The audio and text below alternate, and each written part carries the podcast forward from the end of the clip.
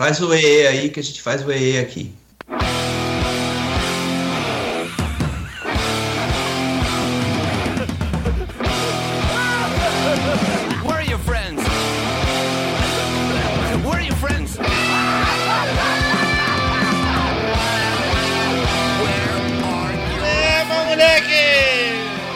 Trepa, moleque. É.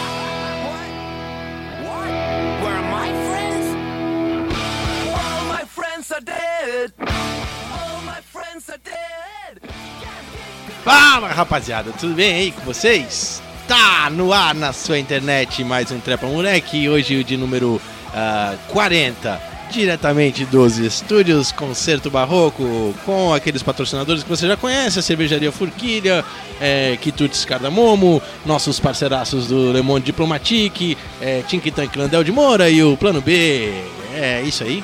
Uh, antes de mais nada e primeiro de tudo, é, estávamos com muitas saudades desse podcast e dou já o alô aos nossos é, companheiros e amigos de bancada, começando diretamente pelo Hemisfério Norte, Rafael Evangelista, tudo bem aí com você? Como é que estamos? Tudo bem, cara. Tudo maravilha. Saudades do trepa aí. Saudades de você, Rafael. Estarei logo mais aí contigo em Toronto pra gente tomar uma cerveja quente. Aê, maravilha. É, Tiago, tudo bem aí? Ô, oh, tudo em ordem.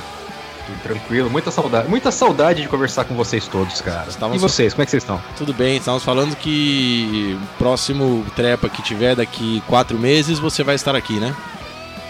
Estarei, estarei direto dos estúdios Concerto Barroco, participando com, com a mesa. Maravilha. Daniel, tudo bem aí? Cara, tudo bem, muito feliz aqui. Notei agora que nós estamos. É o primeiro programa depois de um ano que nós estamos no ar. Nosso primeiro programa foi no ar no dia 21 de abril do ano passado. E agora estamos fazendo o 40 programa de, depois de muito sucesso, um ano de luta, batalhas e uma audiência gloriosa. É isso, é isso, é isso, é isso, é isso, é isso. Então, hoje é dia 29 de abril de 2018 já. É, o país continua nos trilhos normais, né? Correndo tudo em ordem, como a gente já esperava, desde 2013 que a gente esperava esse rumo. Clima de normalidade. Super normal. Super normal. É, começamos como geralmente se começa aqui, a tradição do podcast diz isso, com o nosso diretor especial de trilhas sonoras, Rafael Evangelista, explicando por que, que ele resolveu colocar nesse programa uma sugestão de ouvinte, que é a coisa mais burra que qualquer podcast pode fazer. Fala aí. É uma falta de respeito com os nossos ouvintes que eu vou relevar neste momento. Mas eu quero agradecer aí, mandar um, vivo abraço ao nosso amigo Felipe Lavinhati, que sugeriu esse texto, um texto da banda sobre os fãs da banda Turbo Negro. E aí eu não conhecia a banda, comecei a ouvir o som, achei o som mó massa e tal. Mas aí ele sugeriu a, a, a, o texto da banda é, sobre os fãs da banda que a gente vai botar o link aí nos comentários, porque é uma banda assim que tem uma, um grupo de fãs antifascistas aí que tem uma história muito legal. É, tipo, é uma banda de hardcore, punk hardcore, esse rock meio festeiro e não sei o que, que é do meio dos anos 80. E, e aí a banda, tipo, era uma banda razoavelmente conhecida, mas não, não muito conhecida. É, e já naquela época eles começaram, montaram um grupo de fãs, fazendo meio que uma piada, porque a banda era meio pequena, uma piada que, que assim, uma resposta àquela coisa do Kiss, o Kiss tinha, tem um, um grupo de fãs chamado que é o Kiss Army, aí eles, os fãs do, do Turbo Negro se juntaram e, e fizeram a sua, sua marinha do Turbo Negro, aí o, o, o, nome do grupo dos fãs é o Turbo Junget, eu não sei como é que fala isso, porque o bagulho é norueguês, que a banda é norueguesa, mas a, a sugestão veio boa aqui pro, pro Trepa Moleque, porque a grande característica desse grupo de fãs é o fato de ser antifascista. É, ter uma norma é, contra a discriminação de gênero, contra a discriminação de classe, é, contra a discriminação racial e etc. E, e são um, um, grupo que é, a banda, como eu estava falando, surgiu no final dos anos 80, é, mas em 98, por causa de problemas de bebida do vocalista, a banda acabou. Só que entre 98 e 2002, que foi quando a banda voltou, e que é mais ou menos o período em que a internet dá uma, uma explosão aí, é, o número de fãs aumentou muito da, da, da banda. E aí é que surgiu essa coisa do. se intensificou essa coisa desse, dessa aliança entre os fãs, que são mais de 2.600 capítulos é, internacionais, em que. Esse, e é essa história que o texto comenta sobre como é, pessoas diferentes, de diferentes partes do mundo, é, por causa dessa, dessa banda, encontram uma comunidade em que elas podem viajar o mundo inteiro, se encontrar, é, beber cerveja e ficar juntos. É, Cara, nessa, falou... nessa, nesse espírito socialista. Oi. Você falou 2.600 capítulos. 2.600 São... capítulos. Tem capítulos que, aqui na América. Na América do Sul tem capítulos dele? Você chegou a dar uma olhada nos capítulos da sul Cara, eu não, eu não vi o do, da América do Sul, mas o que é, tá dito ali na matéria é que o mais forte é o de Oslo e o segundo mais forte é o de São Paulo. Eu não sei se vocês conhecem a referência dessa cidade, que é a que tem o, o time lá, o São Paulo. E, é um claro, eu ia, eu ia, eu ia perguntar isso para você. Eu ia perguntar se, se para você entrar num capítulo você tinha que torcer pro São Paulo também, não? É, então. Mas, cara, 2.600 capítulos, os capítulos são todos de, de, de do fã-clube da banda? Fã-clube da banda espalhados pelo mundo. Então, Como é que a gente nunca ouviu falar um disso, aí, cara? Pois é, então, mas é, é, a subcultura do rock and roll socialista, cara. O é o touring clube da, da, das bandas, isso aí, espalhado no mundo inteiro. O Trepa Moleque vai fundar, então, um capítulo em Barão Geraldo. Vamos, já tá fundado. Tá fundado o capítulo. Tá fundado. O capítulo, assim, você tocar uma música, você deve ter um capítulo. Exato. Do pô, jeito que 2.600? Podcast inteiro de trilha sonora dos caras, nós somos um capítulo com honra ao mérito. Pô, eu tô olhando aqui o, o site do Turbo Jugend, sei lá como fala. E eles têm 18 capítulos, cara, na América Latina. Olha aí, olha aí, olha aí. Tem, tem aqui no Brasil eles têm BH, tem Curitiba, Barão tem Geraldo, Barão Geraldo não. Não, não, Barão não, mas eles têm aí fora do Brasil, aqui nos nossos vizinhos tem Medellín, Lima, uh, Assunção, tem, tem, eles têm, tem vários capítulos. O esquema é ser antifa e poder dar um rolê nessas cidades e bater um papo cabeça inteligente sobre música e política com esses caras. É a gente tem que fagocitar a tecnologia dos caras e fundar capítulos do Trepa. É. O que, que é? Na matéria que, que, o Felipe indicou, tem uma frase legal do, de um dos, dos integrantes desses capítulos, que é o grupo de pessoas, abre aspas, um grupo de pessoas que sai junto, bebe junto e cuida um do outro o que é isso se não socialismo? Socialismo com a nossa cara, do jeito que a gente quer. É, a esquerda festiva. Sai, bebe e é cuida dos aí. outros. É, exatamente. Aliás, queria mandar também um abraço pro Lavinhati. Fiz aquela brincadeira lá de que escolher música encaminhada pelos ouvintes é, como provocação, mas tenho que aqui estender aí o agradecimento não só ao Lavinhati, como aos milhares de ouvintes espalhados aí pelos capítulos do Trepa no mundo inteiro que têm é, sugerido pautas, músicas, etc. E a gente, por absoluta incapacidade, incompetência, não tem assimilado essas pautas, até porque faz já três semanas, quatro semanas que a gente não faz um Trepa. Né? É, a energia vital que mantém isso. esse programa vivo. Chama é, grupo no Telegram. É, é, eu queria só. Eu queria, queria o, ah, fala aí, fala aí. só pra, só pra terminar a coisa da banda, é, os discos que a gente está ouvindo aí é o disco. A gente começa ouvindo Party Animals, que é um disco de 2005, e, e depois a gente vai ouvir um disco de 98, que é o Apocalipse Dudes, que é o último disco que eles gravam antes do, da parada ali, que, que com esse hiato a, a banda ressurge a partir do hiato. E aí eu escolhi essa coisa de colocar essa música primeiro, All My Friends Are Dead, porque os nossos amigos lá da, do, do acampamento em Curitiba estão levando bala, né? Então, uma coisa lembra a outra. A Vigília da Democracia. A Vigília da Democracia está sendo atacada, foi atacada esta madrugada, né? Estão fazendo o programa no sábado, eles foram atacados na madrugada de sexta para sábado, né? É, 20 tiros, uh, duas pessoas atingidas. Até onde eu vi hoje, tinha um ainda, um trabalhador aí do sindicato do, dos metalúrgicos do ABC que ainda estava em estado grave, não é isso? Parece que tinha sido atingido no pescoço. É. Lamentável. Lamentável, lamentável. É, o acampamento de vigília em apoio ao Lula se formou ali na porta da, da Polícia Federal em Curitiba. É, depois disso foi pedido para que eles removessem o acampamento de lá, foram para uma área um pouco mais distante. Parece que foi lá que foi o atentado. Além disso, criou-se uma grande armadilha, né, com a prisão do Lula lá em Curitiba agora, Total. porque o pessoal não sabe o que fazer com ele. A Polícia Federal está querendo levar ele para um quartel Brasília, né? do, do Exército. O Exército não quer nem saber disso, porque ele vai ter que passar a lidar com o acampamento, com o que quer que seja. A prisão do Lula é cara, né? A PF falou Tá que... dizendo que já gastou 150 mil em, duas, em três semanas pra- só para lidar com a, com a prisão. Mas por que, que é cara assim? Ah, porque eles Por que é tiveram cara assim, que sabem? mudar o, o esquema de segurança, né?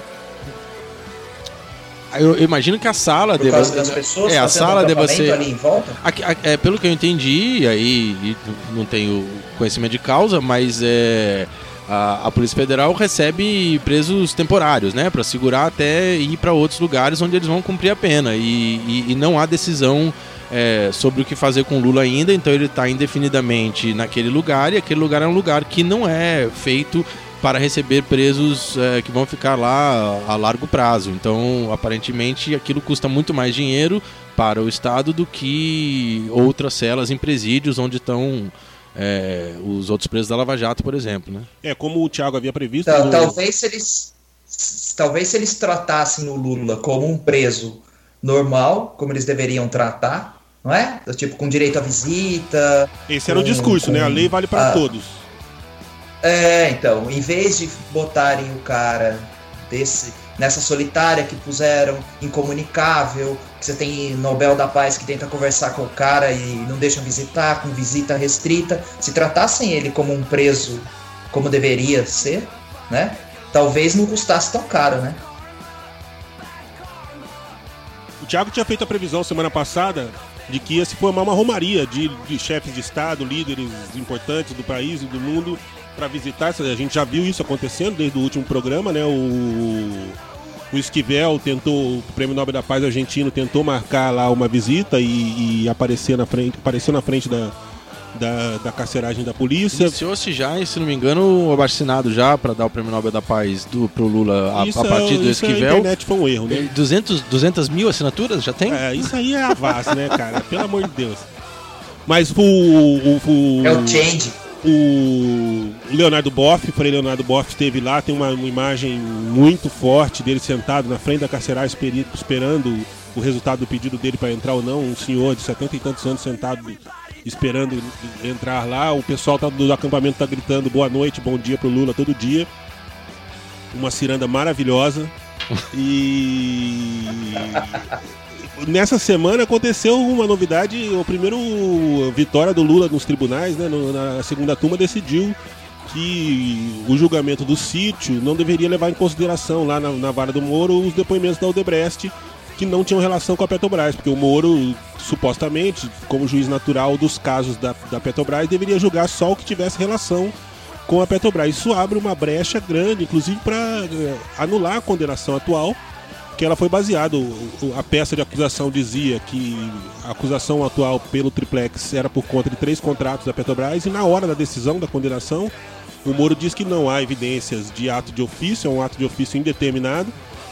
E o- a compra do, do triplex é o resultado do tal da, do- do- da conta corrente de propinas, e que supostamente os contratos estariam lá dentro. Responsabilidade dessa conta corrente é de qual departamento da Odebrecht? O Departamento de Operações Estruturadas, O Trepa vulgarmente Moleque. conhecido como Treva O Moleque. Trepa Moleque, depois de meses e meses fora das manchetes, voltou. Voltou. agora de novo e por conta dessas provas oferecidas pelo Departamento de Operações Estru- Estruturadas, o Trepa Moleque, que foi retirado lá do muro, mas aparentemente, Daniel, que é o nosso consultor jurídico aqui, isso não significa muita coisa. Até que o acórdão seja publicado, o Moro sentou em cima, falou é meu e ninguém tasca, e tá esperando esse acórdão publicado, mas hoje já apareceu aí um, um peteleco no orelho do Moro dado pelo, pelo Tribunal Regional da primeira região lá de Brasília, né? Dizendo que isso relativo, caso, relativo a um caso de um, um executivo que está em Portugal, que o Moro pediu extradição e o TRF falou nada disso, não tem que votar nada e um juiz de primeiro grau não tem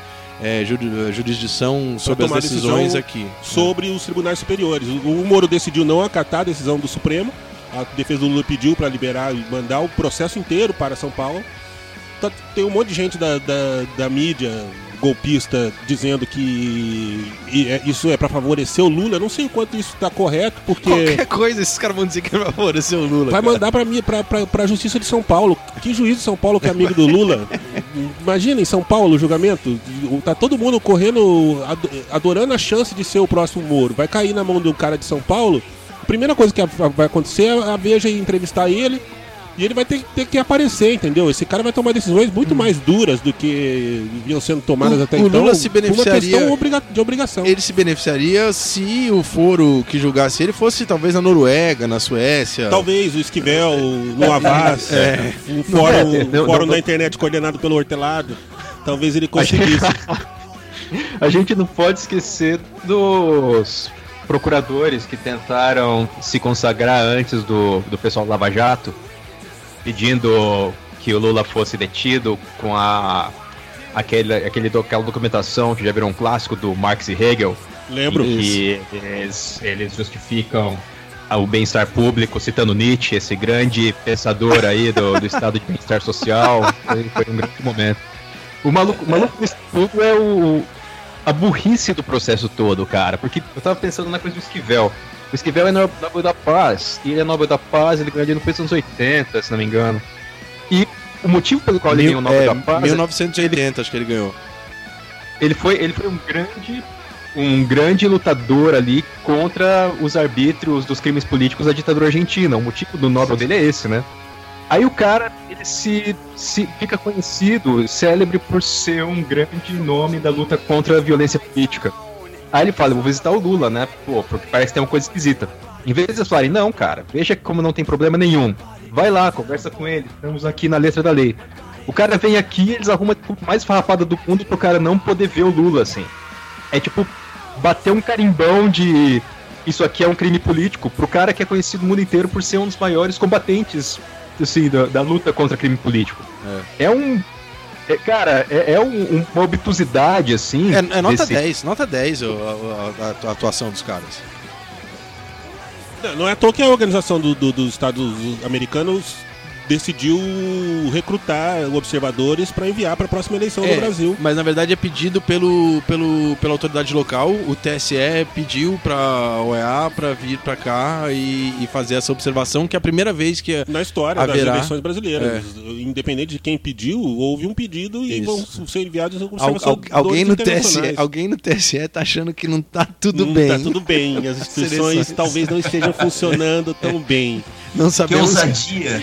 não sabemos se foi o contínuo, se foi o cara que é, serve lá os cafezinhos, etc. Mas alguém do TSE fez o pedido pra OAS, pra, O- é, pra OAS, OEA, né? É, Ou é a ou OAS. É isso, que é a mesma, dependendo da língua que você fala nessa nossa grande América.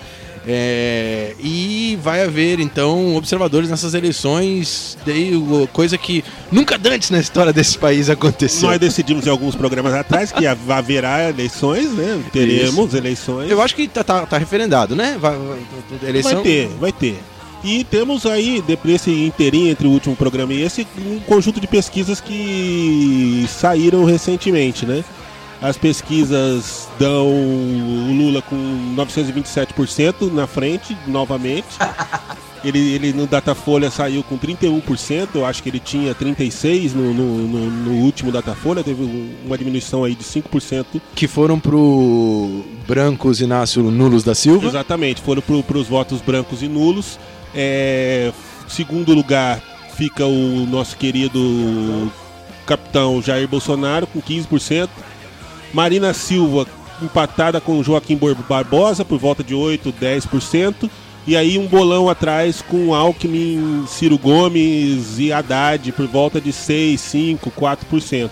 Aí vem depois o resto todo, Manuela, Boulos, Álvaro Dias, Amoedo, é, Flávio Rocha, essa galera do bem.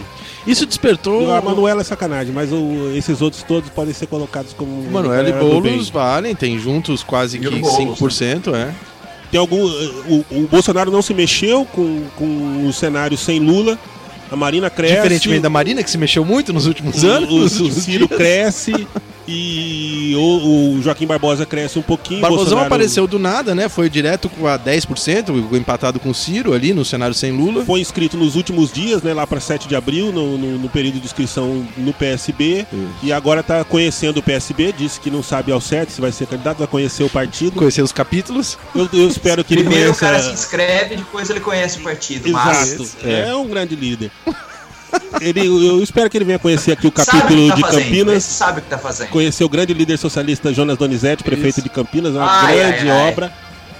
Eu acho que vai ser um ponto de não retorno para o convencimento dele de, de que a, a campanha precisa sair. Mas de fato, fora as brincadeiras, eu acho que nas próximas eh, pesquisas ele vem com mais pontuação e a mosca azul pica, pica e pica gostoso. Não tem jeito dele correr dessa eleição. Nós vamos ter Joaquim Barbosa à disposição para computarmos nosso voto. A- a- eu queria saber de Amigos do. VoIP, amigos do VoIP, Eu- ami- amigos do VoIP, vocês estão preparados para votar no Joaquim Barbosa, caso necessário? Pra vocês, Deus é louco ou feiticeira, Joaquim? Eu Nossa. começo, eu começo então. já Começa que aí, ninguém. Eu acho que é louca, cara. E O, o Barbosa, ele, ele sente o momento dele e vai, assim. Ele não, não parece ter feito grandes planos pra se lançar a candidatura a presidente do país inteiro, assim.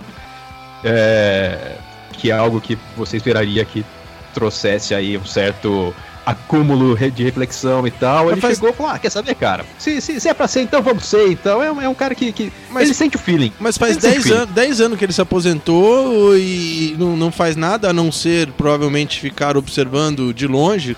Se, se, se- se aposentou com, com louros e glórias da, do- vindos do, do cidadão de bem anticorrupção brasileiro.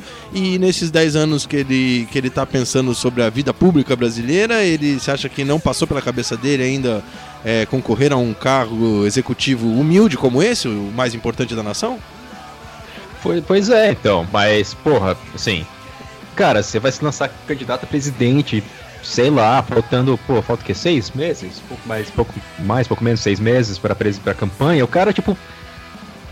Tá conhecendo o partido agora, ele não tem plano de governo, ele não tem qualquer arquitetura mais estruturada do que seria uma construção nacional e tal. Ele chegou chegando, cara. O Barbosão, ele, ele, ele faz a, a vida dele acontecer segundo feeling, assim. Eu acho que ele é louca. Louca. Rafa, Ah, louca com certeza, cara. Tipo, acho o Barbosão um dos candidatos mais perigosos que tem aí. Tipo, principalmente porque ele tem boa chance de ganhar a eleição, no sentido de que ele tem uma boa imagem pública associada a essa coisa do combate à corrupção. Mas ao mesmo tempo ele pessoalmente me passa uma coisa de ser alguém com tipo problemas de ego complicadíssimos. Ah, sem dúvida. É, não que todo político, todo candidato a presidente, tem algum humorista até que fala isso. Não, que é um, tipo, o maior atestado de insanidade é alguém se achar sufici- importante o suficiente para ser candidato a presidente, né? É o Seinfeld. É o Seinfeld que fala isso, né? Ah, É o Seinfeld, naquele, naquele stand-up dele na Netflix, ele faz essa piada. ah. É, mas eu acho que o caso dele é pior ainda, se ele me parece, tipo, sabe, aquele exemplo, pior exemplo do, do judiciário em que tá, é muito, é muito mais, é, tá, tá muito ligado à pompa e a, É. a, a, a arrotar um conhecimento. É, Uma coisa que me assusta é quando os jornais dão que a grande referência, referências econômicas do Barbosão são. Aliás, não vou nem mais falar Barbosão, porque eu acho que é, é tratar com carinho. Perigoso. Grandes ref- referências econômicas do Barbosa são o Stiglitz, o Piketty e o. Ah, o japonês lá, como é que é o nome dele? O Fukuyama? Fukuyama. Fukuyama, exato.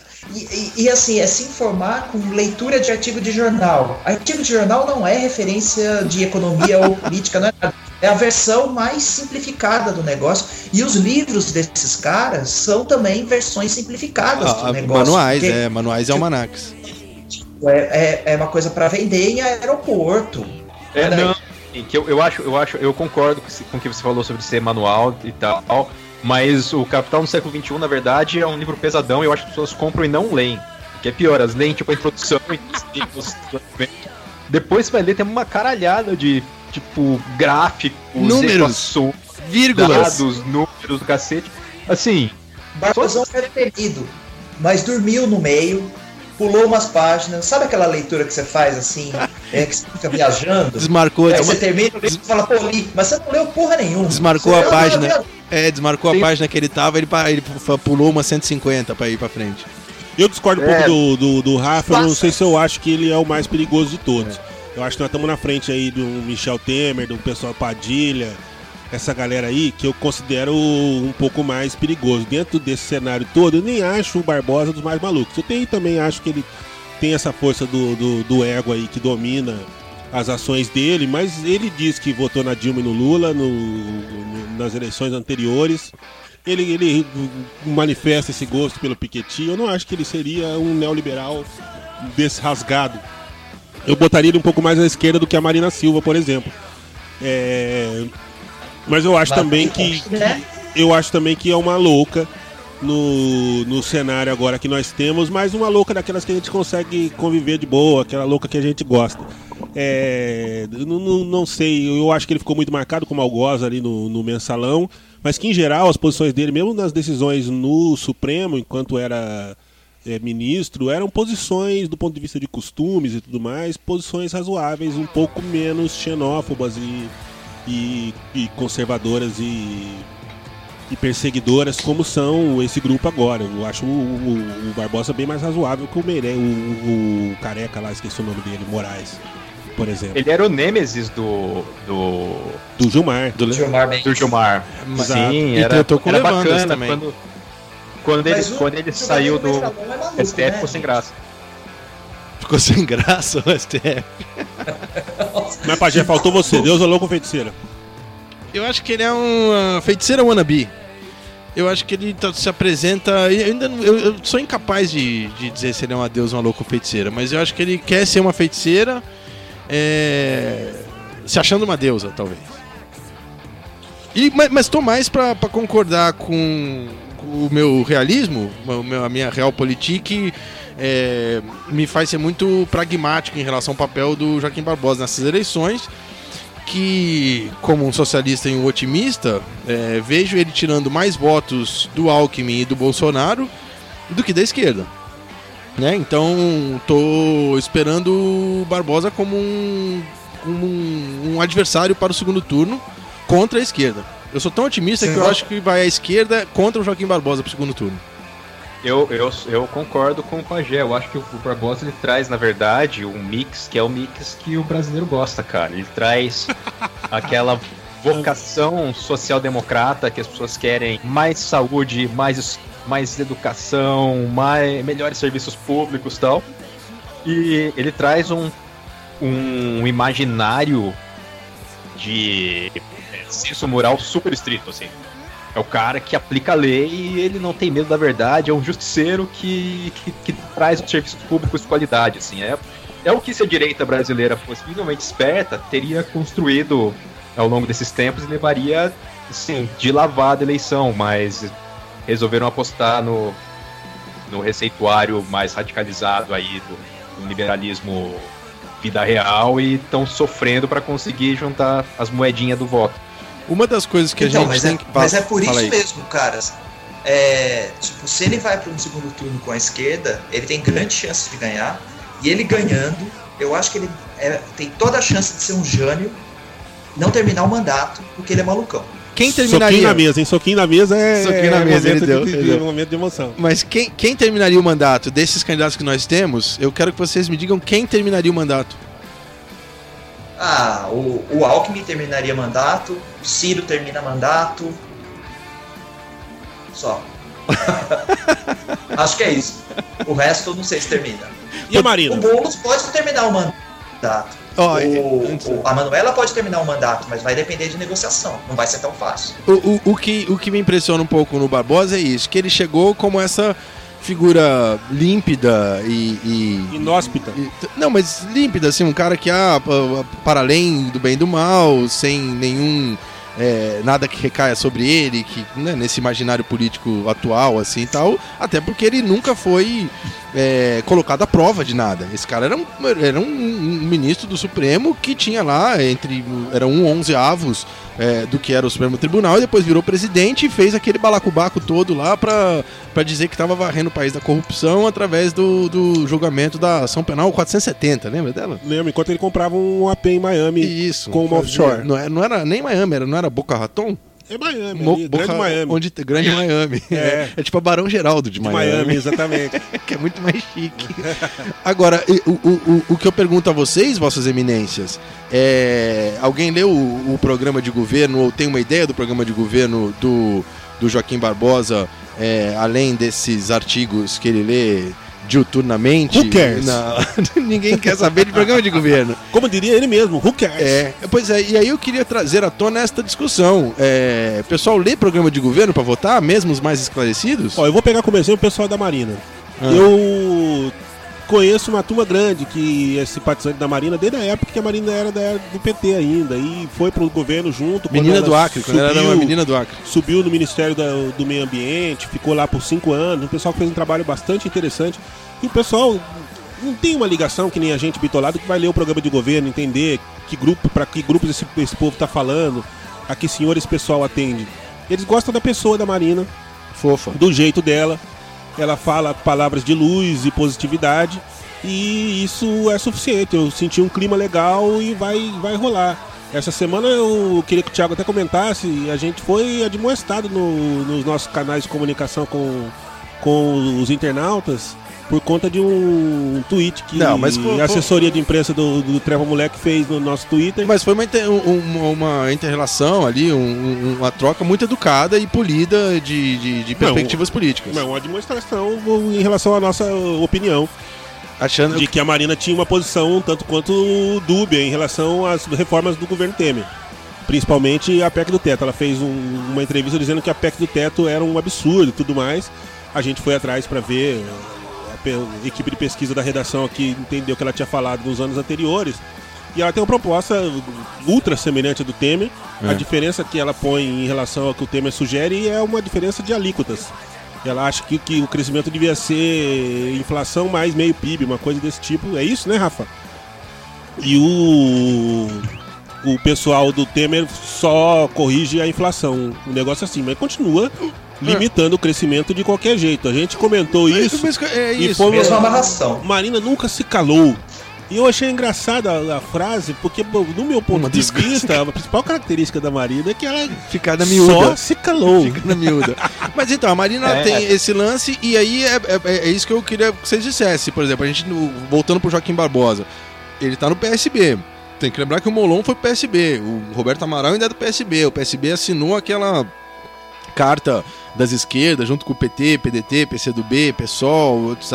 Mas a gente não sabe qual é a perspectiva do Joaquim Barbosa de programa de governo, economia, etc.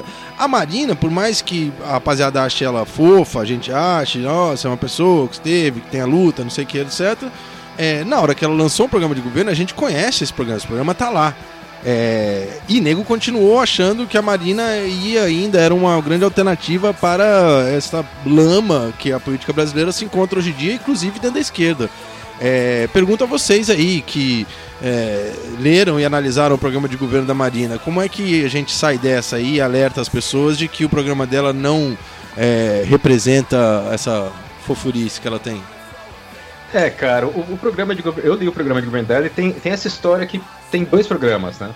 Tem o primeiro programa que foi lançado, que foi, que foi aquele pré-programa que deu aquela treta que, que tinha uma defesa do casamento gay, que é, levou a uma manifestação do Malafaia, e eles tiraram essa, é, essa orientação para o governo. Aí um pessoal ficou falando que foi por causa do Malafaia, outro pessoal ficou falando que é o que eu acho que deve ter rolado mais, né? foi uma, alguma negociação ali do, do núcleo de campanha e tal. Teve o Ma- Mark e- Buffalo também, o Hulk, né? Lembra do Hulk que falou que. É, Ruffalo, é é. Ele falou, ah, tô com a Marina, não sei o que. Aí falaram pra ele, não, o programa de governo não deixa é, casamento gay. Aí ele falou, não, não, não tô mais com ela. E aí foi aquele espetáculo de internet.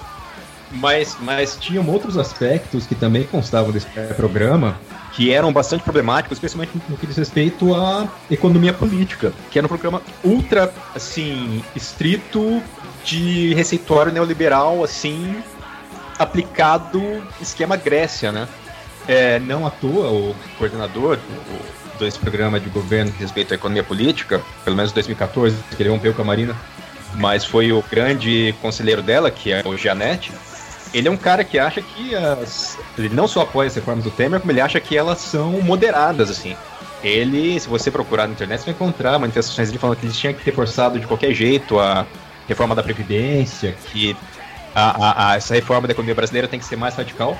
E é o cara que estava construindo o programa de governo dela. E se você for ler o programa de governo dela, ainda essa versão que foi ajustada depois, que eles tiraram coisas problemáticas, como a parte em que era é, explicado de maneira clara que os bancos públicos deveriam cortar, assim, de maneira radical o crédito para políticas de crescimento e tal. Você não encontra isso na versão que está hoje online. É... Se você lesse aquilo, você ia falar, cara, isso é um programa radical, assim, muito semelhante ao que o Temer está aplicando. Não à toa, a Marina, ela é, se manifestou a favor da reforma trabalhista, com alguns ajustes, como, por exemplo, você garantir que as pessoas consigam parar para comer e que elas consigam ter um limite mínimo de, de arrecadação que seja compatível com a expectativa real de vida das pessoas, que as pessoas não tenham que ver 30, 130 anos para conseguir cumprir isso, né? Que é, que é o mínimo do mínimo do mínimo. Então, diz respeito à a, a, a, estruturação da economia, ela é super. O receituário com o qual dialoga é super similar ao que o Temer está aplicando. Mas ao mesmo tempo, tem uma loucura no, dia, no debate que ela propõe, que quando ela vai falar de é, políticas públicas e construção é, de bem-estar social, ela, o, programa de governo dela, tipo, defende gasto público a rodo, assim. Festa do caqui, dinheiro jogado para cima. E se você olha e lê o programa de governo, tipo, no começo do programa de governo, que é a parte que eles falam que vai estruturar todo o resto, que é receituário neoliberal estrito aplicado, e depois você lê a segunda parte, que é políticas públicas, e fala, a gente vai, vai fazer gasto público a rodo nas melhores áreas, saúde e educação. É, como é que é? Tem essa educação universal para todos no hum. programa de governo dela. Que é algo que é impossível se você ler a primeira parte do programa. Hum você cria uma confusão na essas pessoas, assim. Eu tendo a achar que a parte que importa do programa dela é a primeira parte, que é a estruturação da, da economia nacional, que é o que vai gerar o dinheiro e a lógica de organização produtiva de todo o resto do país, né?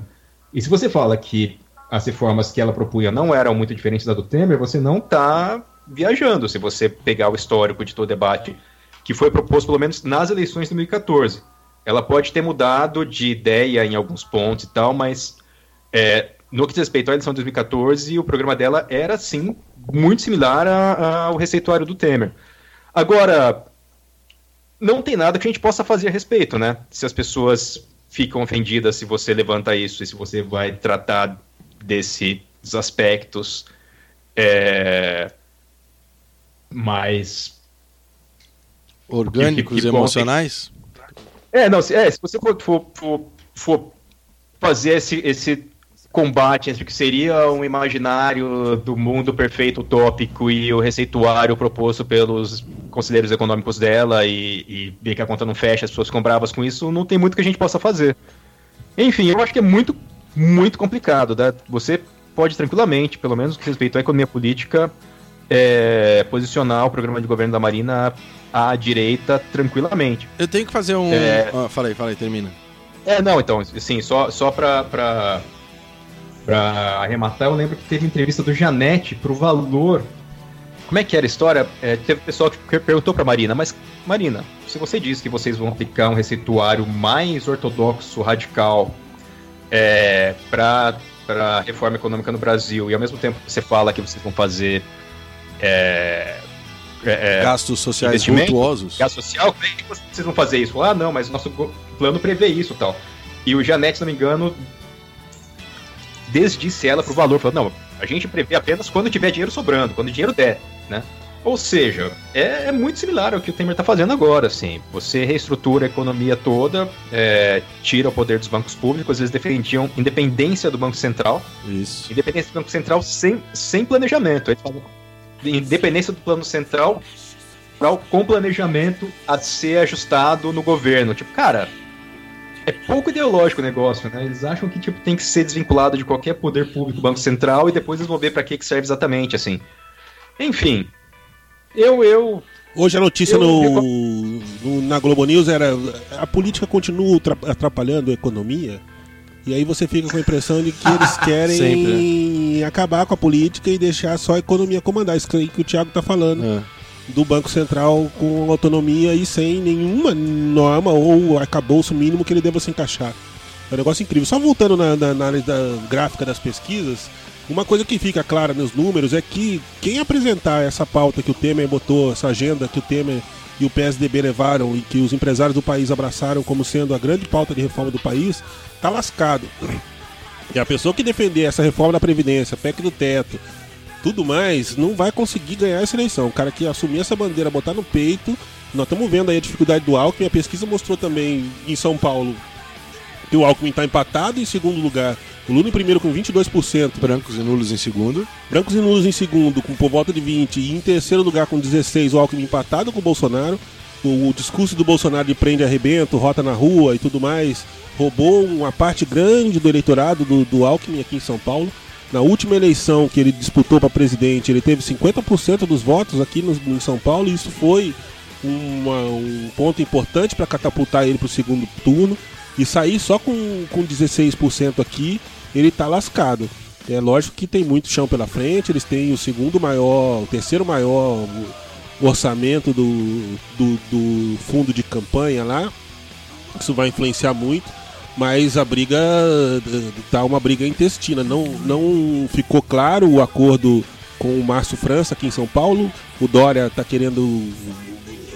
Todas as entrevistas dele chamam o Márcio França de esquerdista, comunista e tudo mais, fazendo uma campanha ferrenha contra ele, como o PT saiu da jogada e não tem ninguém disputando com chance. Ele, Ele tá. chamou de Márcio Cuba, né? chamou. De Márcio o quê? Márcio Cuba? É, que é Márcio França, chamou de Márcio Cuba.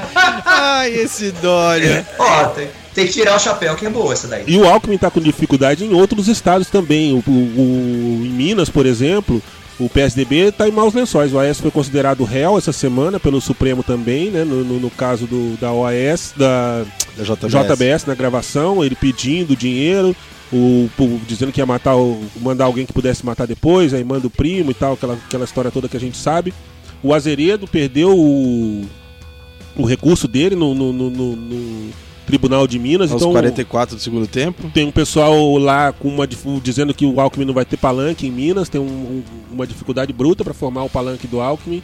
Eu tenho visto o grupo de direita com uma dificuldade grande de ir pra cá, tem sair essa semana animado, com as chances, inclusive por conta de uma reunião que teve no meio da semana entre o Haddad e o Ciro, Eu só queria voltar na, rapidão antes explorando a frente de esquerda. Diz aí. É, eu queria só voltar na que eu não dei minha opinião sobre a Marina. É, e data máxima vênia aí ao excelentíssimo Rafael Evangelista, que disse que tá com medo do Joaquim Barbosa, porque se ele for pro segundo turno ele pode ganhar.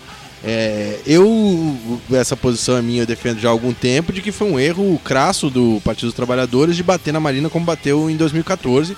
Acho, por uma questão estratégia, que devia ter despachado o Aécio Neves, despachado o PSDB no primeiro turno e levar, deixa a Marina aí pro segundo turno, porque era melhor pro país, a discussão ia ficar mais balanceada. a se o PT, de qualquer maneira, se a esquerda perdesse aquela eleição pra Marina, a- enquanto oposição que sairia daquelas eleições, ia sair como uma oposição mais forte, e deu no que deu. Foi com o Aécio, foi com esse, né, esse maluco, esse cara que in- in- iniciou um processo. Mas você acha que a Marina não foi pro segundo turno só porque o PT falou que Não. o Banco Central ia tirar a comida das criancinhas? Não, não, eu acho que. é, é, eu, eu acho que Ia houve, houve um ataque à Marina que foi muito além da parte programática, uma, uma- uma parte de esclarece, diz, Desleal, olha só, cruel. olha, olha, olha, olha o que diz o programa dela, presta atenção quem são os advisors, os conselheiros e tal, etc. Não foi assim. Outra coisa, eu lembro de coisas tenebrosas que Dá um exemplo. a gente. não é pra fazer. Ah, eu lembro dela com duas mulheres negras abraçadas e tal. Olha aí o, o, o, o Ministério da Marina, de gente teoricamente de esquerda falando isso. Lembro de coisas tenebrosas. Ah, mas isso é marginal, né, cara? E- e- mas o que eu tô dizendo é que eu acho que não precisava. Porque é, é marginal, mas é Isso reproduzível. não partiu da campanha. Isso não partiu da campanha. Um ataque racista desse tipo não partiu da campanha, né? Eu, eu não tenho certeza porque eu recebi isso de gente que recebia coisas é, do Partido dos Trabalhadores. Mas enfim, não vou aqui também entrar e fazer acusações, etc. O que eu estou dizendo é só que é, eu acho que a responsabilidade sobre eh, toda essa discussão que se dá em torno da Marina é dela, é absolutamente dela, porque ela, é, é ela não é firme nessas posições, ela demora pra caramba pra falar. Quando fala, fala que não tá nem em um lado nem no outro e deixa todas essas pessoas de bom coração e de boa alma que, que, que acreditam em, em, de alguma maneira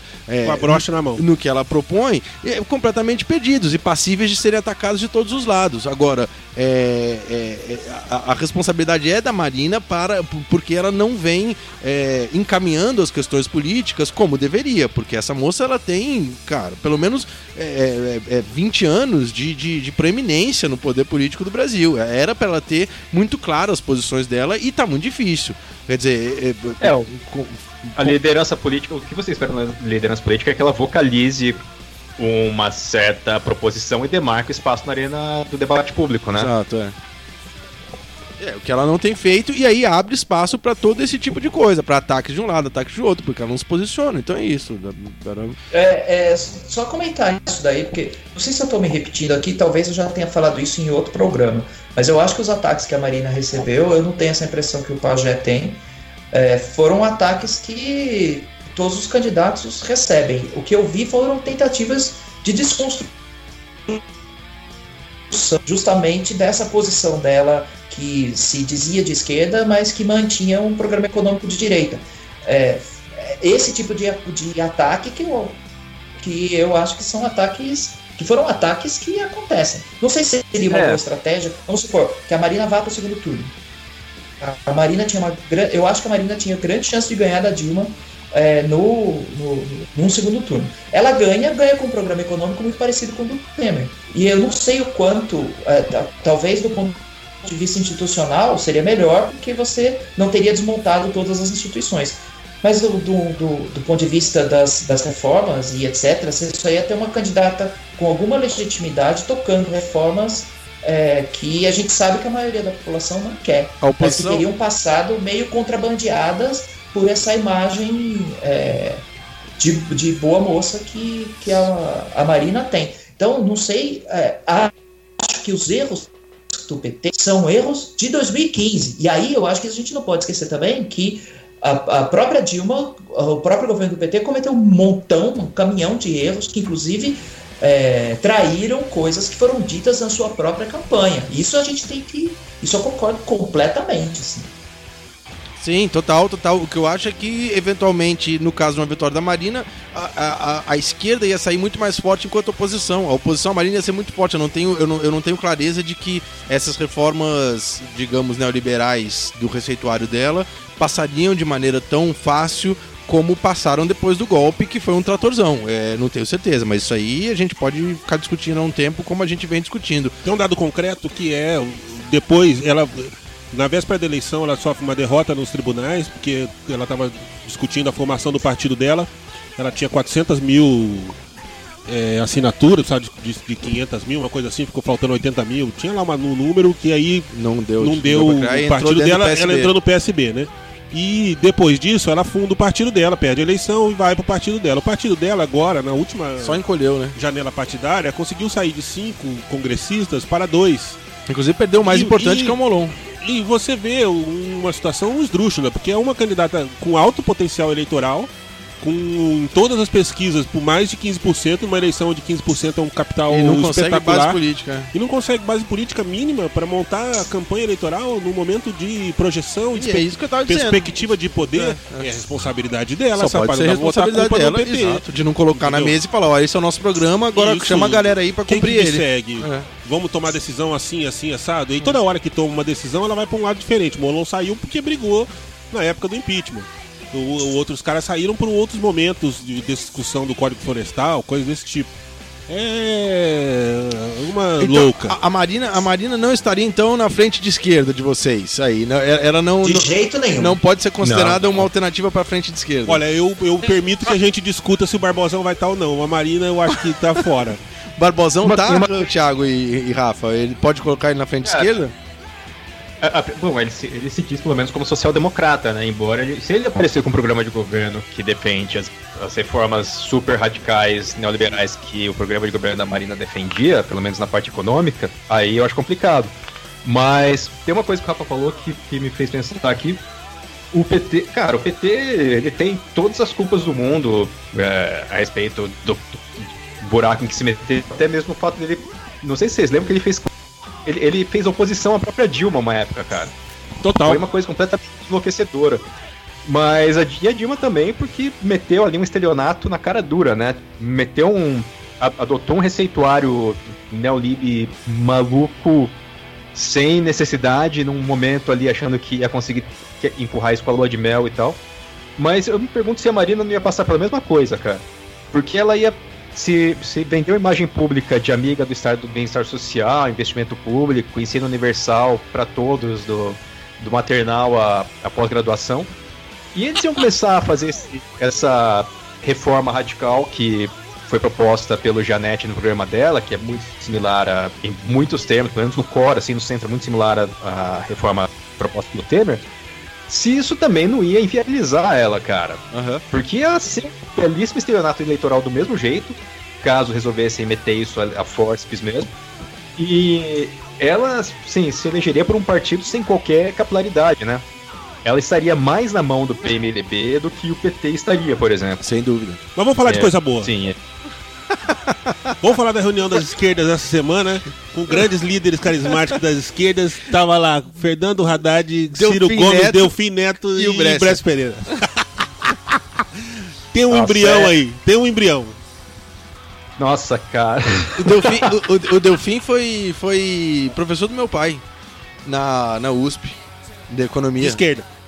É, não, era um economista de certa representatividade no país. Mas já que nós já excluímos a Marina por conta das suas posições políticas, agora Fica... tem uma frente de esquerda restrita só o pessoal é. nosso. Agora tem que contextualizar para aqueles que não acompanham o nosso Twitter e nem o nosso grupo no Telegram, que a gente fez uma pesquisa com o nosso Data Trepa. Data Trepa. O Data Trepa fez uma pesquisa quem perguntando para a rapaziada quem teria quem dos candidatos de esquerda teria as, as maiores chances caso houvesse uma, uma coalizão, uma, um, um ajuntamento, é, uma frente ampla dos candidatos de esquerda.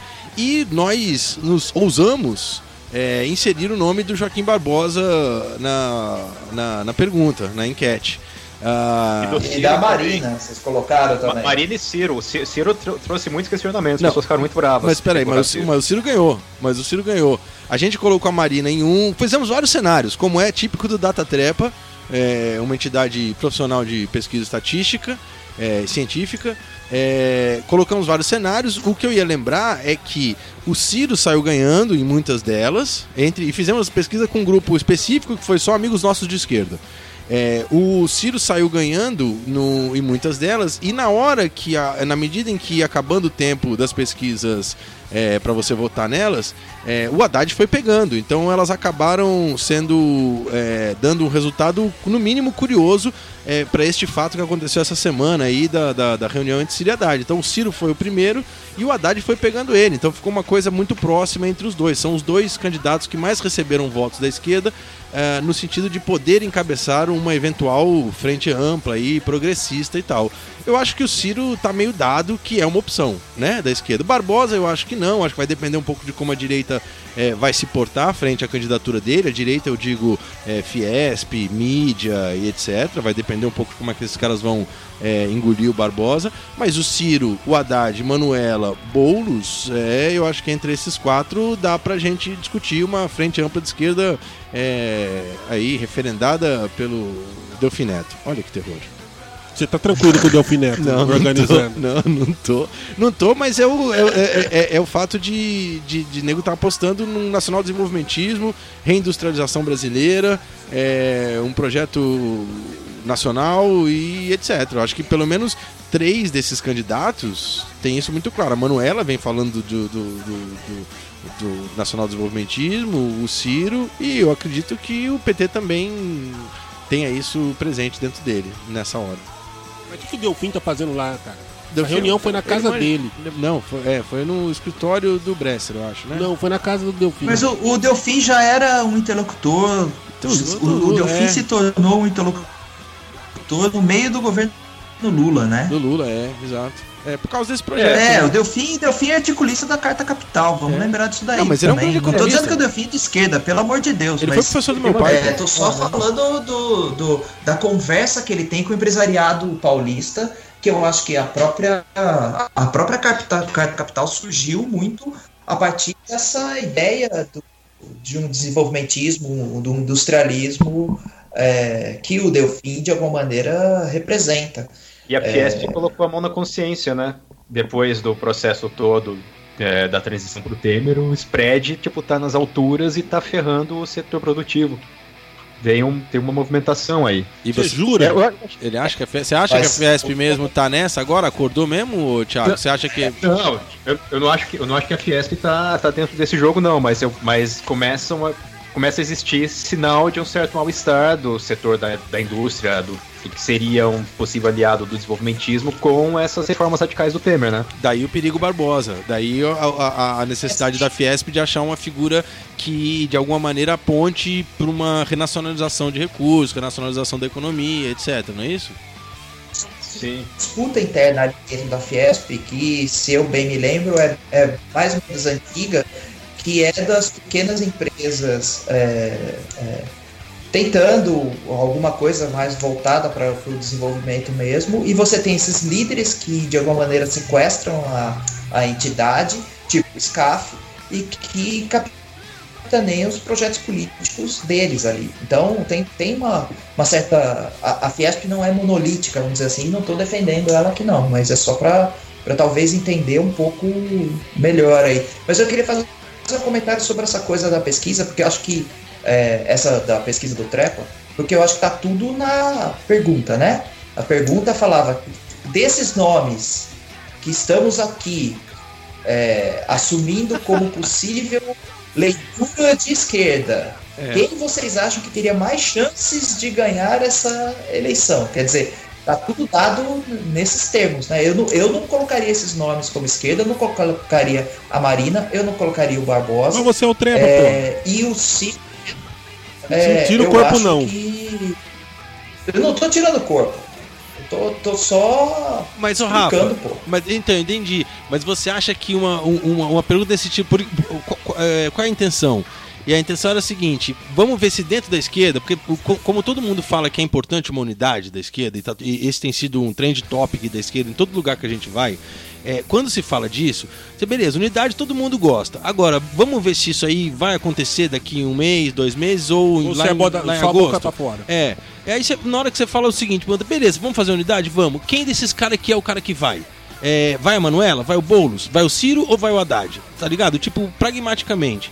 Aí o que acontece é que o- a pesquisa não pode nem ser feita porque nem questiona o, o, o, a, a própria premissa. O, o- É, o que eu tô é. dizendo é assim. Fala aí, não, Thiago. mas espera, a premissa, a, a premissa tá correta, cara. A questão é Marina e Barbosa. Eu acho Mas- que Marina e Barbosa. Se você. Assim, é, qual que é o meu ponto? Se você, a partir da premissa da pergunta, que inclui esses nomes como alguém dessa frente de centro-esquerda, que é algo que eu discordo, aí eu acho que um desses dois nomes tem mais chance do que qualquer outro. Mas você resto. pode não votar neles, É ô eu Rafa. Você pode não votar neles e votar no, no Boulos. Fala aí, o, é que o Thiago acho que queria eu vou, falar, senão. eu vou, eu vou defender, eu vou defender- eu vou Ah, eu defender- faria a a premissa da pergunta, cara. Não, esse- Eu vou defender a metodologia porque eu acho que o, o que é importante no caso é a gente entender é, o cruzamento de dois eixos aí. Um é você entender qual a percepção das pessoas do que seria de fato uma frente do- um, um representante de um discurso de esquerda. Que é algo que não é muito claro, assim, não, não existe uma, uma, uma- um posicionamento monolítico a respeito, é fluido pra cacete.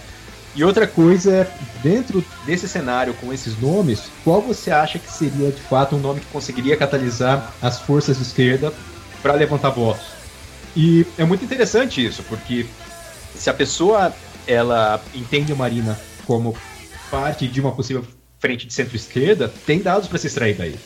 Quer dizer, o que, o que faz a pessoa achar que a Marina é de centro-esquerda, ou que a agenda em torno dela é de centro-esquerda, né? É, ou que ela conseguiria é, mobilizar gente o suficiente e tal. Porque a gente não tem nem clareza muito a respeito disso, cara. Do que exatamente seria um, um programa de esquerda que viesse a unificar as pessoas. É, eu acho que é mais importante a gente saber a percepção das pessoas do que a gente validar um, um, uma demarcação que a gente tem clara pra gente, assim. Eu nunca, nunca na vida colocaria a Marina como alguém de centro-esquerda. Mas pela... se alguém coloca, você tem que ouvir essa opinião. Exatamente, exatamente, sim. Mas, é, é ah, eu, não, não, eu... não concordo com essa última frase, porque eu não admito. Eu abro os jornais e falo, não, o Rodrigo Mais está discutindo a candidatura de centro, o Alckmin está discutindo a candidatura de centro, eu não admito. Eles são de direita. Ah, não, mas não tem como admitir. Não, não. Você pode questionar. Mas, mas, mas, mas, a gente, mas a gente fez, a pesquisa não é pra gente, a pesquisa é pra gente levantar a percepção das pessoas, tá ligado? Não é pra gente validar a clareza a do, da demarcação ideológica, assim. Então, mas se ela é uma pesquisa de alternativas, ela já valida a questão. A, a resposta faz parte da questão, cara. Você vê que a União da é, Esquerda tem uma é dificuldade é uma, impressionante de avançar. na metodologia da pesquisa a gente não, não chega a consenso nem na metodologia da pesquisa. E aí Vamos não pode nem, nem discutir o candidato, porque não. Caralho, fudeu. Vamos cada um não, por si. No segundo turno outra, a gente vê. Isso para não levantar a bola de que muita gente diria que nenhum desses nomes serve e que o único nome é o Lula. Ah, um monte sim, de gente exato, disse exato. isso. isso e, talvez isso tenha sido o que mais marcou o começo, em toda início, a história a desse trepa, a gente nunca apoiou tanto que nem essa pesquisa. A gente lançou pesquisa em alguns grupos aqui de influência, Fox Groups, e apanhamos igual o cachorro magro, rapaz. O Lula que ganhou essa mas é, é, a gente não apresentou, Rafa, para ir para é, tender a concordar com você, e aí vamos ver se a gente faz uma rodada final para pro próximo assunto. É, a gente também não colocou brancos e nulos, que ia ser importante se a gente quisesse uma visão mais ampla. Mas eu, eu, eu imaginar esta pesquisa da maneira como foi feita pressupõe que a galera que vai responder vai votar em um candidato e este candidato vai ser entre aqueles que estão lá. Ela é uma pesquisa, como é que chama essas? Que não é espontânea, é. Estimulada. Estimulada. É isso. Não, estimulada. Aí é pesquisa é. estimulada, não tem muito jeito. Mas ah, faz uma mas, última mas rodada pra coisa... gente mudar de assunto aí. É, não, mas, é, mas eu acho, eu, acho eu, eu, eu achei muito, muito interessante, cara. Porque mesmo no caso, tipo. É, de Ciro e Marina, que o Ciro acabou ganhando, mas ele foi muito contestado, assim. É, o, que, o que no programa deles faria faria alguém entender-nos como de esquerda? E o que desses pontos de esquerda poderiam ser importantes para é, delinearem um programa único, né? Tiago, vou, é... vou voltar nesse ponto. Só você que é o programa. Eu acho que o pessoal queria que o Ciro tivesse ido na sexta-feira da prisão do Lula, subido no caminhão lá no sindicato. Se ele tivesse ido, o, Lula, o Ciro tinha estourado naquela pesquisa, entendeu? Não, não, sim, não, sim. não dependia do programa de governo. É, não, mas, mas eu, eu, eu, eu, eu acho que, na, na, inclusive nas condições atuais, eu acho que até esse pensamento faz muito sentido. Porque é, mais do que uma só questão de um programa econômico, eu acho que é. A gente está no momento de denúncia do. também de denúncia do. de como as instituições foram pro saco, né? É, não, mas, mas eu, tô, eu tô tentando entender, tipo, não um programa econômico. Tô tentando entender o todo, sim. Porque tem, tem uma por exemplo, a Marina tem uma questão que é muito cara à esquerda, que é a questão ambiental e uma certa preocupação com serviços públicos, assim. E isso, a gente tem que ter uma clareza sobre isso como uma questão. É, eu acho que se o Ciro tinha que ter se posicionado há muito tempo e, e batido o pé para para deixar mais clara a posição dele a respeito de um monte de absurdos que tem rolado e tal.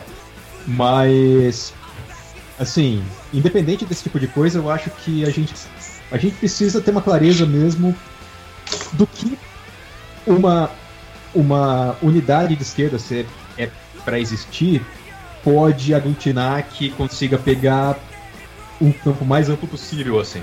E quais são as demandas desses campos e como elas podem conversar.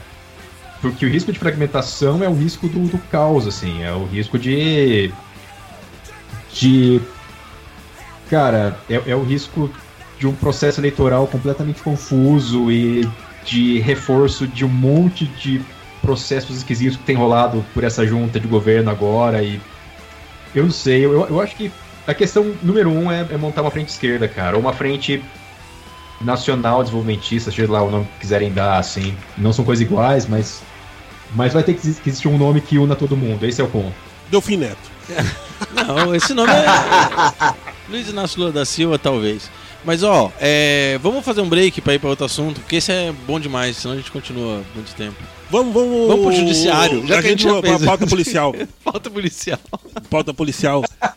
Essa semana lá a gente até comentei ano passado aqui que, que foi decidida em segunda instância, depois do julgamento do- dos embargos dos embargos, que o nosso querido ex-presidente do Partido So- Social Democracia do Brasil, conhecido como PSDB, os Tucanos, querido Azeredo, deveria de fato cumprir a pena de 20 e tantos anos por conta do mensalão tucano, que é o embrião do, da ação 470. Ação Penal 470 lá em Minas Gerais. Lá em começou. Minas Gerais, com o nosso glorioso Marcos Valério.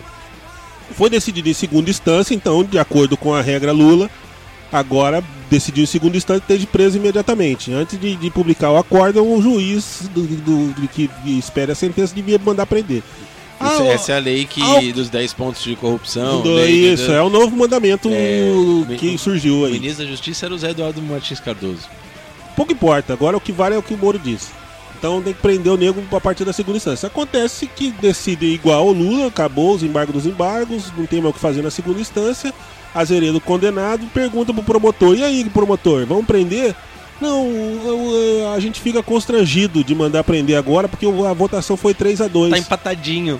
Tá e quase não empatado. teve grande margem para então tem algumas dúvidas, a gente não tem. O Lula foi 6 a 5 É. É, Ah, parece que a Copa, de, a Copa do Mundo de 94 também vai ter que devolver a taça, porque foi decidida nos, nos pênaltis. pênaltis. Um pênalti só, era um golzinho só. Aí Porra ficou de constrangido. Ministério É. Público é O constrangido. juiz fala assim, não, eu me constrange de dar a Copa do Mundo ao Brasil. Temos que lembrar também a chapa da. a, a julgamento da chapa. Dilma Temer foi 3 a 2 3 a 2 Foi 3 a 2 então. Ninguém ficou constrangido. É, fico constrangido de manter essa chapa aqui vamos tirar esses caras, entendeu? É um negócio impressionante o, o quanto que esse tucano consegue. Jurisprudência sentimental. Eu, eu- o Lula devia pensar seriamente em se filiar ao PSDB. seriamente. Porque eu Parece acho que, é a saída. esse- Foi esse promotor aí, ou esse juiz que num outro momento chamou o, o Azeredo de meu governador? Foi. Foi. Governador. Não, cara, é muito a Praça é Nossa. Poderia ter um personagem que fosse, tipo, um promotor enviesado. Aí o Carlos Alberto ia perguntar: Mas aí, você prendeu ele? Ele. Ah, não, Carlos Alberto, eu fico constrangido. Aí o Carlos Alberto dá Fizemos até a claque. É, exato. É um bagulho meio inacreditável, assim. Pra você ver como é Praça Nossa, na mesma semana vazou aí a evolução de um dos, dos processos contra o José Serra. Parte do desvio aqui do nosso querido Rodanel. O, pessoal circulou, circulou São Paulo com uma porra de um, de um- de um anel de concreto. com um monte de carro. Isso, fazem 20 anos que tá construindo aquela porra e não tá pronto ainda. Ah, Aí não é que o, o depoente dizendo que recebeu na Suíça por ter fretado helicópteros e aviões para a campanha do Serra e recebeu por conta dos contratos do Rodanel é o querido irmão do nosso juiz Arnaldo César Coelho? Arnaldo César Coelho. É o Ronaldo, irmão. O Ronaldo César. Ronaldo! Pode isso, Ronaldo! Ronaldo César Coelho, irmão do Arnaldo. Pra você ver como essas coisas são intrincadas, né? Irmão do Arnaldo, Agora, grande parceiro de, de dias que a Galvão FIFA Bueno. ban- baniu o Marco Paulo Del Nero também, eternamente do mundo do futebol. Vai ter Um que... país que resolveu a corrupção vestido de camisa da CBF Isso. tem como branqueador de, de, de, de valores o irmão do juiz que É. Apitou a final da Copa do Coelho. Mundo. É, que trabalha em qual Não, emissora de televisão? Na Rede Globo. O Arnaldo, né? É. É o, o, o, o especialista número um em arbitragem esportiva. Exatamente, ele, ele discute e esclarece o lance. Quando há dúvidas, quem tira a dúvida é o Arnaldo. É um negócio. É praça nossa total. Impressionante. O, Arnaldo César Coelho, eu não sei se vocês sabem, mas ele é o criador do ato de, no final de uma partida muito importante de futebol, o juiz pegar a bola e levantá-la pra cima como um troféu. É, exato. é verdade, eu li isso na placar uma vez. Eu acho que ele fez isso naquela é, Copa de 82, né? Ele fez a final da de Sim. 82.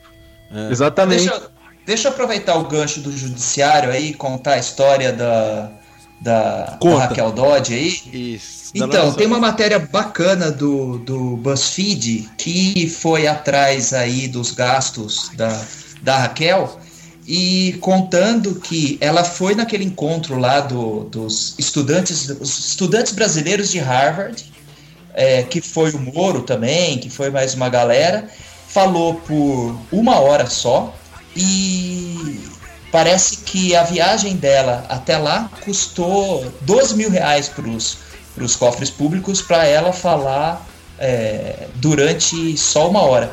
E aí o BuzzFeed levanta essa matéria, e uma coisa que eu achei interessante da matéria, que nem é o lead e não sei o quê, mas é que ela inicialmente levou, fez o tribunal pagar a passagem do marido dela. O marido dela que é, tipo, a, a, o marido dela é perfeito para qualquer teoria da conspiração que você pode imaginar. O cara é um americano chamado Bradley Day, J. Dodge, ela conheceu o, o, o marido quando ela estava se preparando para fazer mestrado em Harvard. Esse sobrenome. Ela procurou um professor de inglês. Esse sobrenome então é, é dele, não dela. O Dodge é. É dele, não dela. Ah. É dele, não dela. É, aí ela. É, então, a história é que a, a Raquel pagou a passagem para ele, a passagem sairia mais de 5 mil reais, ele não tem nenhuma relação com o, o judiciário, o, puseram lá no, no processo que ele seria um colaborador eventual. É, e aí, depois que o BuzzFeed deu a matéria, a Raquel devolveu o dinheiro da passagem dele. E aí é, disse: não, ela já ia devolver. Ela colocou. É, ela teve que viajar com ele só por, calma, por causa de uma questão de protocolo. Tipo, hum. não consigo entender qual é o protocolo disso, que ela não pode viajar sem o marido. Que o marido precisa. É, Mulheres de bem não viajam sozinhas. É, é qual, é. qual é o protocolo desse bagulho? Aí eu comecei a dar uma pesquisada nessa história do, do marido dela, esse Bradley J. É, ela conheceu o cara porque ela estava se preparando para esse curso de Harvard, ela arrumou esse é, um professor de inglês, que é o Bradley. O Bradley é coordenador de uma escola é, em Brasília chamada Escola das Nações. E, e, essa escola é baseada numa religião iraniana do século XIX.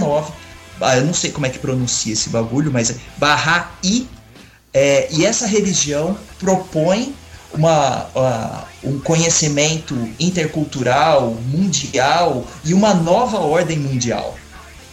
Não, e, e, e, essa escola das nações é frequentada por é, filhos de diplomata, é uma escola de. Bacharéis. De, bacharéis. É uma escola de elite em Brasília, é, baseada aí, é, que, que, é baseada nessa, nessa religião iraniana, é, que é, é, vem do Irã, mas que, que depois os caras se mudam para Israel e não sei o quê, mas que prega essa, essa colaboração entre os povos e essa Ju, nova ordem. Judeus iranianos? É massa, mas toda religião prega isso também, né? Não podemos não. criticar a religião do, dos caras. Não, ia, é, não, podemos, caras, porque eu tava lendo sobre a religião. o, o, o, principal profeta dessa religião, é, é, que é o tal do Bahá'í, não sei o quê, é, ele tenta fazer uma mistura de todas as religiões do mundo nessa mesma dele aí, é, e fala que ó, Deus, como uma manifestação divina, é, traria alguns profetas à Terra. Alguns já vieram, tipo Buda, Maomé, Jesus Cristo, mas teria um vindo por aí. E aí ele diz que ele seria esse novo profeta. Ah, conveniente, Ou seja, né? tipo, é um Henrique Cristo. É, conveniente. Mas é, é fascinante, cara. É um fanfic isso aí. Isso aí eu acho que é fanfic. Não é fanfic, é poss... cara. Tá pesquisado esse bagulho, velho. Não é possível que o aqui Estado brasileiro. Aqui tem informação, rapaz. Não é possível que o Estado brasileiro permitiu que uma pessoa com essa capivara. Não foi por isso que o. Represente a... o Ministério não, Público Nacional. A, moça do, da Coreia do Sul é, caiu por isso era uma conselheira espiritual dela que tava junto, ela pagava as viagens, tudo, ia para tudo que era lado, ia pro retiro espiritual com dinheiro público e tal. Tá presa. E tá presa, caiu por causa disso. A Coreia Prenderam até tá o presidente da Samsung por causa disso. Tá vendo? Aí, por, aí a, a, a procuradora, como é que é? tem condição. A coisa que mais me, me, incomoda nisso é essa coisa ela ter que ter viajado com o marido por questão de protocolo. Que isso, sinceramente, é um negócio que eu não entendo Assim, Sinais pô, ela é procuradora-geral da República do país, cara. Ela É. tem que viajar com o marido dela. Assim, e ela qual- tentar fazer isso na, na base da malandragem, né? Porque se não tivesse a matéria, quem garante que ela ia devolver esse dinheiro? Ela devolve o dinheiro depois. é, Exato. companheiro ou parceiro ou parceira tirar cola por questão de protocolo é um negócio, meu, sinceramente, É, assim. não, a é, Dilma não era faz o Dilma. menor sentido. Total, eu concordo com você 100%. A pessoa É. que tá trabalhando vai por conta própria. Eu, tenho- eu fico puto até com o negócio de jogador receber filho no campo. Pra mim, ali na hora do jogo, é a hora do jogo. É, Fica trabalho. com o negócio de, é, trabalho. É. Ficar com a família do lado ali, enchendo o saco. Tô contando essa história aí porque ela tem. Putz, tem muito cara de coisas que qualquer um da teoria da conspiração nadaria de braçada. Não estou endossando a teoria da conspiração. É, é uma linda história, é, é fascinante, com certeza. Sim. Exatamente. Vamos avançar então para nossa pauta internacional, aproveitando Isso. aí o tema da, teoria da teoria da Pauta conspiração. internacional pra essa é ótimo. Vai lá. E estamos falando do, do, do, do infiltrado gringo aqui, supostamente agente da CIA, Isso. trabalhando aqui no governo brasileiro. É. É fanfic, mas é uma suspeita que, que é importante deixar marcada. Mas teve aí um evento lamentável no. no, no- Estou indo pra lá. No País da Paz, no Canadá, né? É, No- eu tenho que tomar cuidado aí, ô Rafa, com. Um grande receptáculo de imigrantes de todo mundo. É. Um país que pensa diferente do resto do- do- da comunidade internacional e valoriza que as pessoas vão pra lá viver a vida, tentar ganhar o seu dinheiro, aprender um pouco mais, né? Ô Rafa, eu tô indo, eu tô indo pra Toronto, cara. Você acha que eu tenho que me preocupar aí de não sofrer um ataque dos. Dos. como Os é que é? incel? É, como é- Depende, cara. Você, você se acha um, um Chad? você é Chad? É, eu não sou um Chad, não. Você- mas- Então, na verdade sou, talvez seja, pra, sei lá, andando nas ruas de Toronto e o cara queira passar com uma van em cima de mim porque ele é um incel, né? Só pro Conta ouvinte aí, é, o entender. Rafa conta. Conta aí, Rafa, o que aconteceu em Toronto na última semana, o episódio lamentável. Tem um maluco que pegou uma van e passou numa calçada é, atropelando um monte de gente. E aí começaram a escavar uns posts de Facebook dele e descobriram que ele teria é, uma ligação aí com é, esse grupo chamado Incels, que ah, talvez na versão brasileira seja os mascus, os masculinistas. Mas incel seria uma sigla para involuntary não Involuntary Invol- celibates. é Celibatário. um é isso Celibates. celibatário um celibatário por acidente É. é, Não, não, gostaria, ninguém. n- é, não gostaria de ser, mas sou. Exato. É, o, é o cara que não pega ninguém. Não assim. pega é ninguém. o cara que não pega ninguém e aí eles se reúnem na internet e ficam destilando ódio a quem eles acham que são os Chads e as Stacys. Os Chads são os caras pegadores e as Stacys são as meninas que ficam é, Disponíveis para serem pegas. Ou pegadoras. bola pra eles. Ah, É, exato. É isso daí. E, e aí descobriram a ligação, além dessa, liga, dessa possível ligação com esses incels, que aí estão levantando isso como uma hipótese para o atentado, é, ele também tem uma passagem, ainda que curta, pelas forças militares canadenses. Ele ficou acho uns 15 dias lá tentando fazer. é, fa- fazendo um treinamento e acabou pedindo baixa. E aí tem uns relatos dos, dos colegas deles na, dele na época dizendo que ele era estranhão mesmo, que ele tinha grande dificuldade de conseguir seguir ordens e, e conseguir entender as ordens que eram passadas para ele.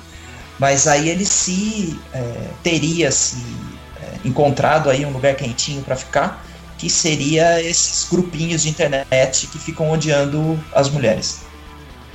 É, eu, eu achei curioso porque você falou aí no, no, no, no- no- futuro meio que incerto, ele teria, no, no, no passado meio que incerto, ele teria, ele poderia e tudo mais, mas ele, logo antes de, de, de cometer o atentado, ele, ele tuita dizendo que aquilo era o começo da revolução do incel- dos incels e, e, eh, dedicava o atentado a um rapaz aí que teve um evento no passado parecido, alguém que matou também um monte de gente em nome com dos, motivo. dos virgões que não É, comiam eu- ninguém. Eu, usei o condicional aí porque tem muita gente dizendo que não tem, é, tem- esses tweets não podem não ter sido ele.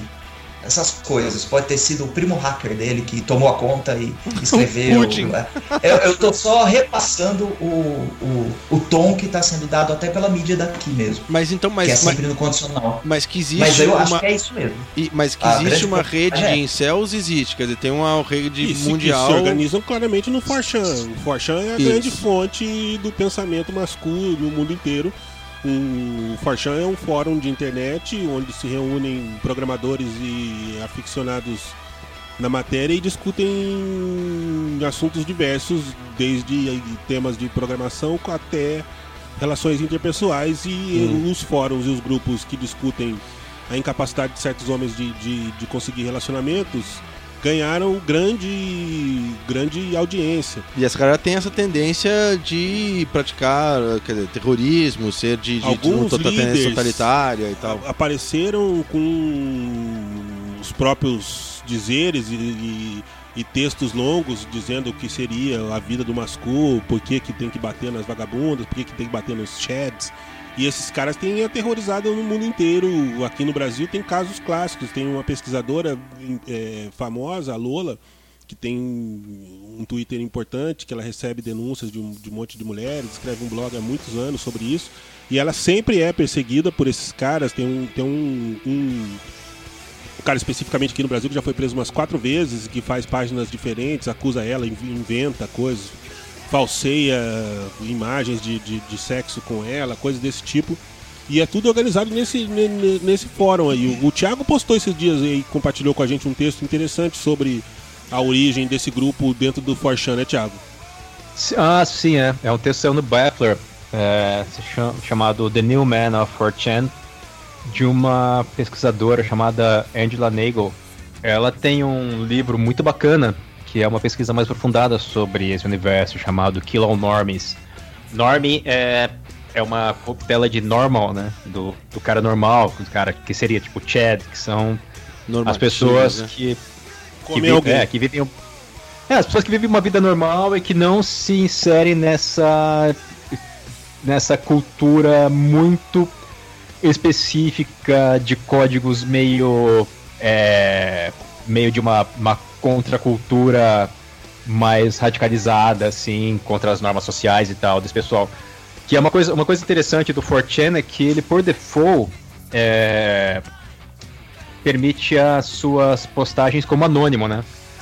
O Anonymous, o grupo, inclusive, ele tem um. Ele se cria nesse caldo de cultura do- dos movi- movimentos coletivos, dos 4chans e tal, porque dos chans, né? 4chan é um dos chan.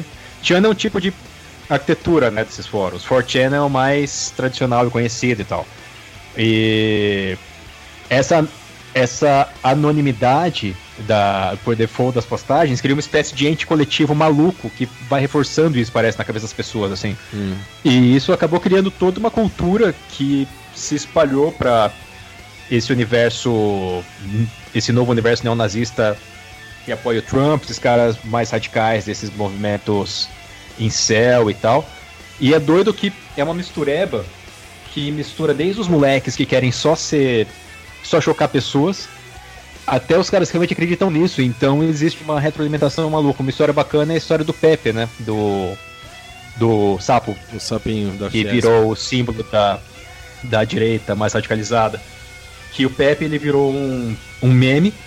Ele é um meme do 4chan, ele acabou se espalhando pro resto da internet, pra internet dos normies, né? Tipo tweets de pessoas comuns, celebridades e tal. E aí os caras, para tentarem se manter como donos do meme, começaram a fazer memes cada vez mais radicalizados e colocando o Pepe fazendo é, piadas nazistas tal, que eles achavam que era só um tipo de humor muito peculiar deles. Isso acabou chamando neonazistas de verdade pros chans, né? E as coisas acabaram meio que sendo de controle nessa, ne- nessa quebra dos códigos assim do que é aceitável ou não.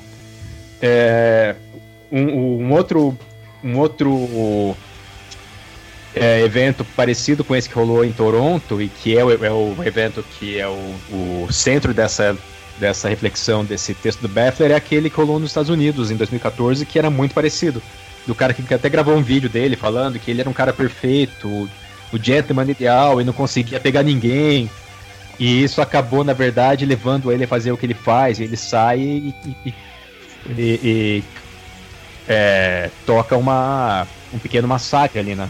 Se é que dá pra você dizer que o massacre é pequeno. Enfim, o texto é muito bacana. A gente vai colocar os links ali, mas é. é... Eu tendo a, a ver isso como um grande elemento da.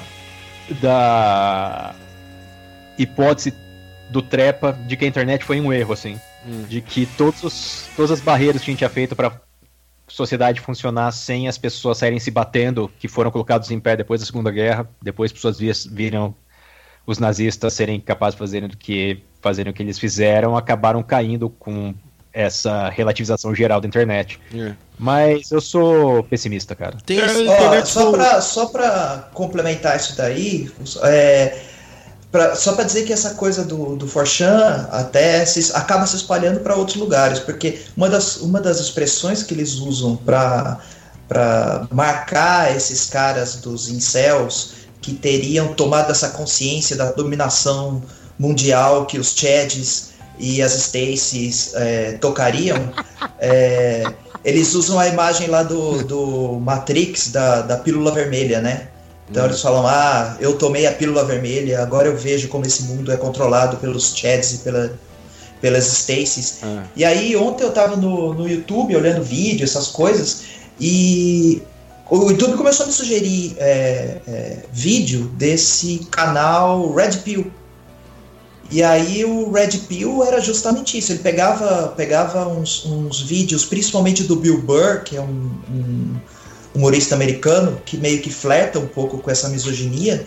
É, e o bagulho ali começando a, a, a su ser sugerido pelo YouTube para mim. Quer dizer, essas coisas acabam é, sendo espalhadas é, também por, por esses mecanismos algorítmicos de sugestão, né? É, eu, é e cara, uma, uma coisa que eu esqueci de falar e que eu acho que é interessante, pelo menos no caso brasileiro, é o bolsonarismo, que ele flerta muito com essa dinâmica que nasce desses grupos, Total. assim, dessa radicalização, que, é. que cria essas brincadeiras, que vão normalizando certas práticas de extrema direita e tal, direita radical, e que acabam entrando no, no, espaço público comum e vão sendo cada vez mais aceitas, né? Se a gente pensar o bolsonarismo e esse apelo gigante que ele tem com o pessoal jovem e tal, assim, tipo, nativo de internet, eu acho que dialoga muito com isso. Aproveitando, eu queria aqui fazer a, a sugestão de um texto muito bacana sobre o imaginário que Bolsonaro é, acaba ali projetando para o público, que saiu no Diplo, na edição online do Diplo, chamado Jair Bolsonaro, o candidato da insegurança pública. Total. Que é ilustrado por uma, uma charge bem legal do Alcerdo, do Bolsonaro como um Rambo babando sangue, assim que, que, que, trata muito disso mesmo, dessa coisa de como esse imaginário vai sendo esgarçado, esgarçado, esgarçado e tornando o Bolsonaro algo aceitável né, no debate público. A gente vai colocar o texto ali, sugiro a todos que leiam. Ele é muito bacana, de dois autores, é, Leandro Gavião e Alexandre Valadares. Eles são. É, o Leandro é doutor em História Política, professor da Federal da Universidade Católica de Petrópolis e o Alexandre Valadares, ele é doutor em filosofia pela UFRJ.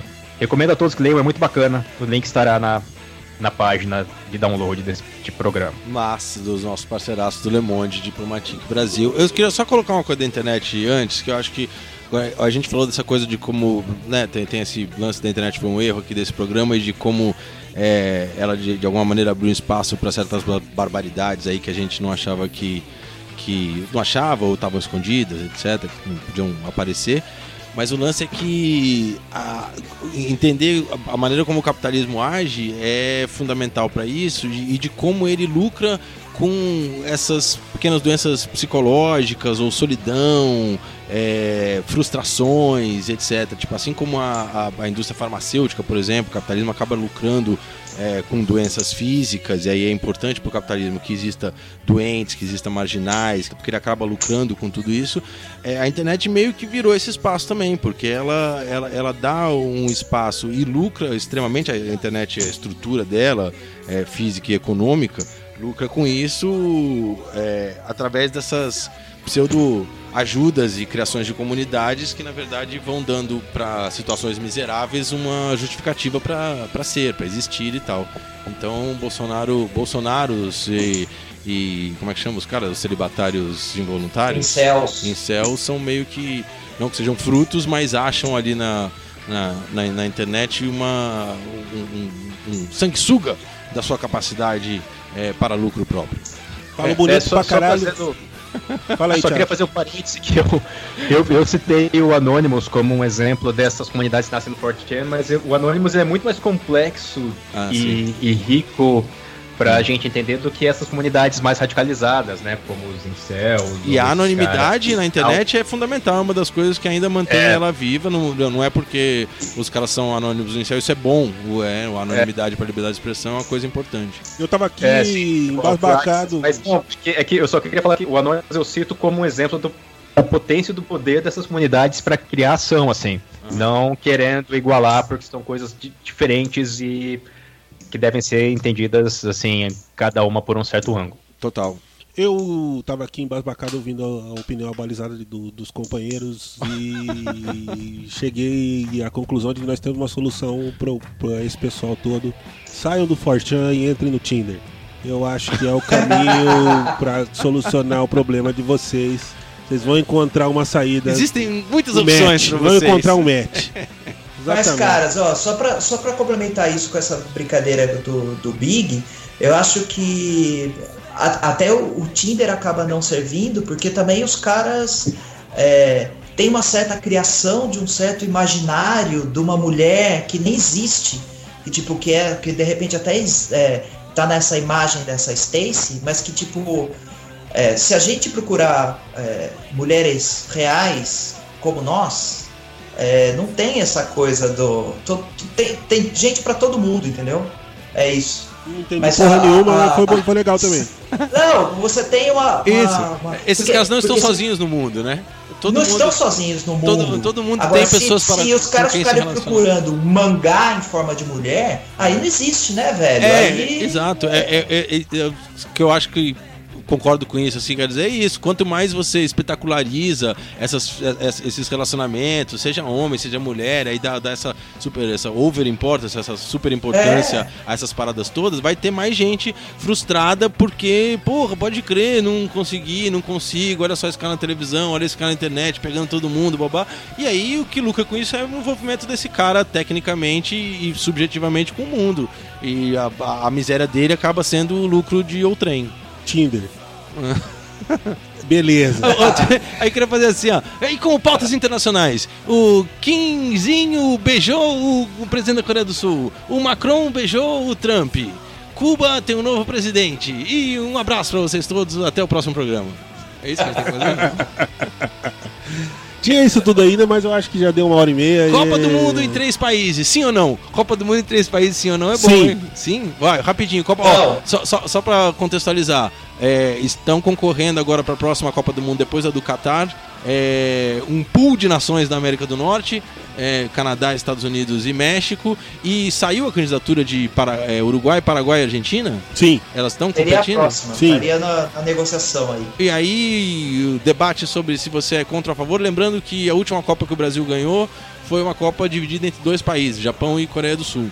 É, então, sim ou não Copa em três países? Sim. Sim. Tiago, Sim. Rafa, Não! eu também vou de não. Aí. Só pra sacanear. Ainda se fosse Estados Unidos e Canadá, beleza. Agora dava pra fazer uma Copa no México e outra nos Estados Unidos e Canadá. E México, Argentina e Paraguai, Serafim?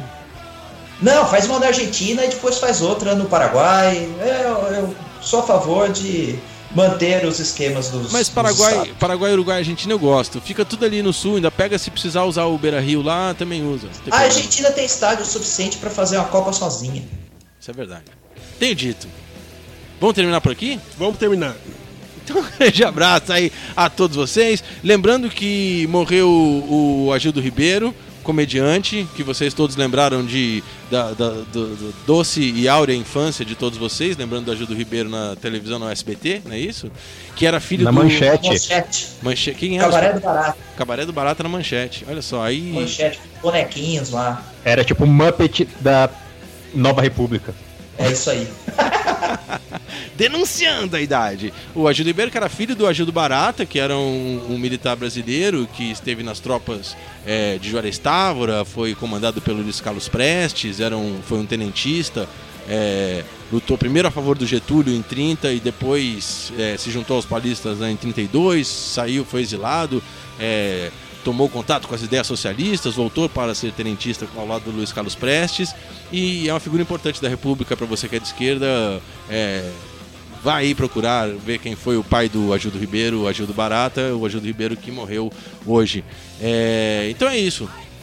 Grande abraço, Daniel. Dá o seu tchau aí, geral. Quando é que a gente volta e quando é que a gente traz a, a, Valéria, a Valéria Monteiro? A Valéria tá com um problema grande dentro do partido, o pessoal tá querendo aliar com o Alckmin e nós estamos negociando ainda. Ah, é verdade? Tá É sendo, né? verdade. Eu vi um programa do programa eleitoral das eleições de 2002, quando Lula ganhou, e ela aparece no, no programa do Serra. Ela era serrista naquela época.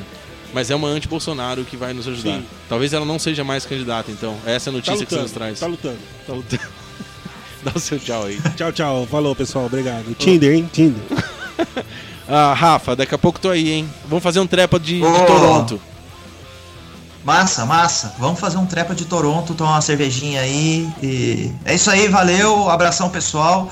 E espero que o trepa volte mais, mais rápido aí, que faz falta a gente não fazer o trepa.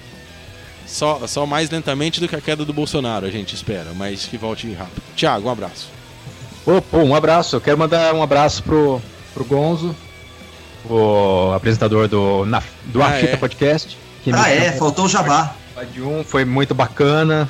é, minha, minha, minha carreira solo. Se vocês quiserem, é só. Como é que é, como é, que é isso aí? Como é que foi o programa? cara? Arquivo confidencial com o Thiago Soares. É, foi. A Ótimo. gente conversou sobre a minha tese do doutorado e tal, que eu estudo essas questões de. Como é o nome do programa? A fita. A fita. A Um- fita. ma- Manda um abraço pro Morigonzo. Grande Bota o link ali, botamos, botaremos o link ali nos comentários. É isso aí. Exatamente. Então, um abraço a todos vocês aí. Meu nome é Paulo José, não falo no começo, falo no final. E aí, nos vemos então, né, rapaziada? O mais breve possível. Até, é até mais. Tchau, tchau. É isso aí. É.